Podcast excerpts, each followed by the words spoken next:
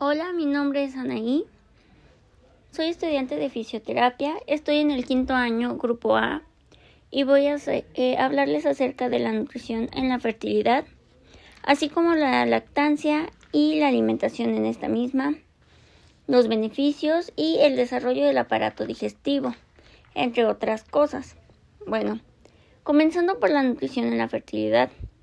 De acuerdo al Departamento de Nutrición Dietética y la Facultad de Ciencias de la Salud, la infertilidad se puede desencadenar por diversos factores importantes.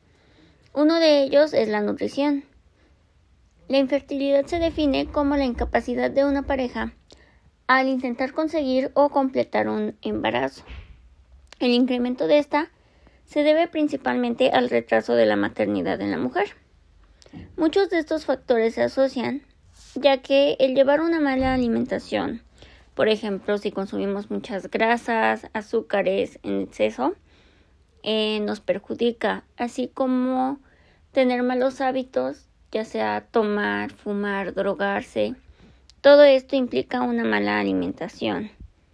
También los factores externos como los contaminantes y ambientales.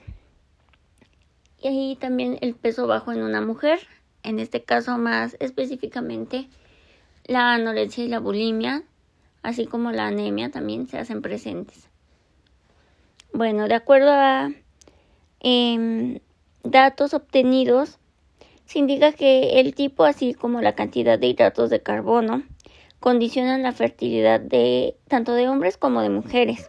En cuanto a proteínas, se ha notado que el reemplazo de estas pueden ser mejor cuando consumimos proteínas vegetales en vez de animales para la fertilidad. Por otra parte, en el consumo de grasas, si analizamos bien, el consumo elevado se asocia de forma negativa, ya que incrementan la resistencia a la insulina y esto pues presenta un riesgo de representar alteraciones en la ovulación, afectando también la calidad de los espermatozoides. Por otra parte, les daré un breve repaso sobre la alimentación y la lactancia. Bueno, en este caso se recomienda mucho ingerir cosas, alimentos como el pescado, ya que es rico en omega 3, y también evitar bebidas alcohólicas y mantenerse hidratada todo el tiempo. Em, se requiere de vitaminas liposolubles en cantidades eh, de acuerdo a, a la categoría. Por ejemplo, la vitamina A, que es retinol, se recomienda unos 600 gramos al día, mientras que la vitamina E, que es tocoferol, se recomiendan 4 miligramos al día. Las vitaminas hidrosolubles se recomiendan en 45 miligramos al día. La vitamina B1, que es la tiamina, se recomiendan unos 3 miligramos al día, entre otras.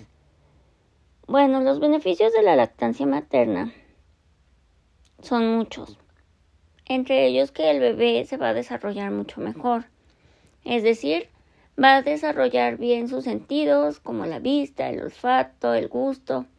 Todo esto también se desencadena desde que nacemos, es decir, para que nuestros bebés nazcan sanos no es solo cuidarse externamente, sino también internamente. Y esto se hace de modo que nos nutrimos de una manera sana. Consumimos suficientes vegetales, suficientes vitaminas, proteínas, y esto le hace bien al bebé. Por otra parte, la nutrición del recién nacido es después de las 37 semanas de gestación o quizás más. El peso es un indicador clave, pues, en el estado de salud durante el embarazo. El peso de nosotras y el peso del bebé son importantes en esta etapa.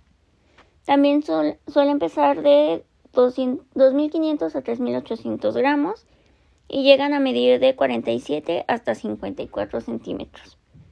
Un recién nacido de bajo peso llega a pesar menos de 2.500 kilogramos. En cuanto al desarrollo del aparato digestivo, eh, los bebés hacen heces muy suaves. Esto no, es normal, pues porque el aparato digestivo apenas está terminando su proceso de maduración, está en desarrollo, entonces esto es totalmente normal. Em, también se requieren más de seis meses para que el trato gastrointestinal del recién nacido madure, así como eh, durante el tercer trimestre del embarazo, el feto de gluten líquido amniótico. Este estimula el crecimiento y maduración del cubrimiento del intestino. Los requerimientos de necesidades proteicas en el nacimiento son de nacimiento a los seis meses son de 2.2 gramos de proteína sobre kilogramo de peso corporal y de los 6 a los 12 meses es 1.6 gramos de proteína sobre kilogramo de peso corporal también. Em, por otra parte están los requerimientos o necesidades lipídicas, es decir, que la leche materna proporciona hasta un 55% de sus calorías que provienen de la grasa. Este porcentaje se refleja en el consumo adecuado. La leche en la primera amamantación se denomina calostro. Esta leche eh, sale al principio amarilla y más espesa que como conforme va amamantando más la mamá. Esto es totalmente normal ya que es la primera amamantación. Por lo tanto, conforme, no importa si la mamá tiene uno o dos bebés cada determinado tiempo, siempre va a salir el calostro. Y por último, en la nutrición se basa en diferentes etapas de la vida. La nutrición escolar es aquella en la que las necesidades prácticas de los escolares son menores que en lactantes y preescolares. Son de 4 a 13 años y consumen 0.95 gramos sobre kilogramo. En promedio, la edad durante el escolar se aumenta en 3 a 3.5 kilogramos de peso de manera anual. El 50% de los niños escolares sufren caries. Este es un dato importante ya que esto se debe a la mala alimentación y los malos hábitos que se le inculcan a los niños desde pequeños, es decir, la responsabilidad de los padres al mandarles un lunch sano ha ido em, afectando esta parte en los niños. Por eso también hay muchos niños con obesidad. Por otra parte, la nutrición en los adolescentes es de un 50 a un 70% de la energía total de la dieta que se recomienda y se prevenga de los carbohidratos. Del 10 al 15% de la energía total de proteínas son un punto 85% gramos sobre kilogramos al día. Un 20 a 25% de la energía total de lípidos y no más del 10% de estas grasas saturadas. También son importantes el calcio, hierro y zinc en su dieta, así como la composición corporal. En las mujeres hay mayor cantidad de masa y grasa, y en los hombres hay mayor masa muscular. Por otra parte, están los alimentos en el adulto sano. En el adulto maduro, que son de 35 a 59 años, y el adulto joven de 18 a 35 años. Estos deben de consumir hidratos de carbono de 50 a 55% del total calórico de la dieta y la fibra es muy importante durante toda nuestra vida, pero principalmente en la edad adulta, ya que la ingesta es muy recomendada pues para evitar enfermedades como la diabetes, problemas del corazón, eh, mayor digestión, entre otras cosas.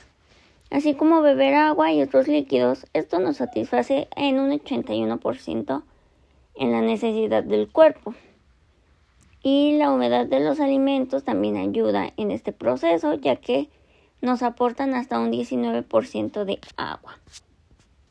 En cuanto a los adultos mayores, en su nutrición es muy importante consumir calcio, hasta en un 90%. Bueno, por mi parte es todo. Espero que haya quedado todo claro. Em, espero haberles dado un pequeño repaso acerca de la nutrición y las etapas en las que la consumimos y cómo la consumimos en cuanto a la alimentación. Y bueno, sería todo.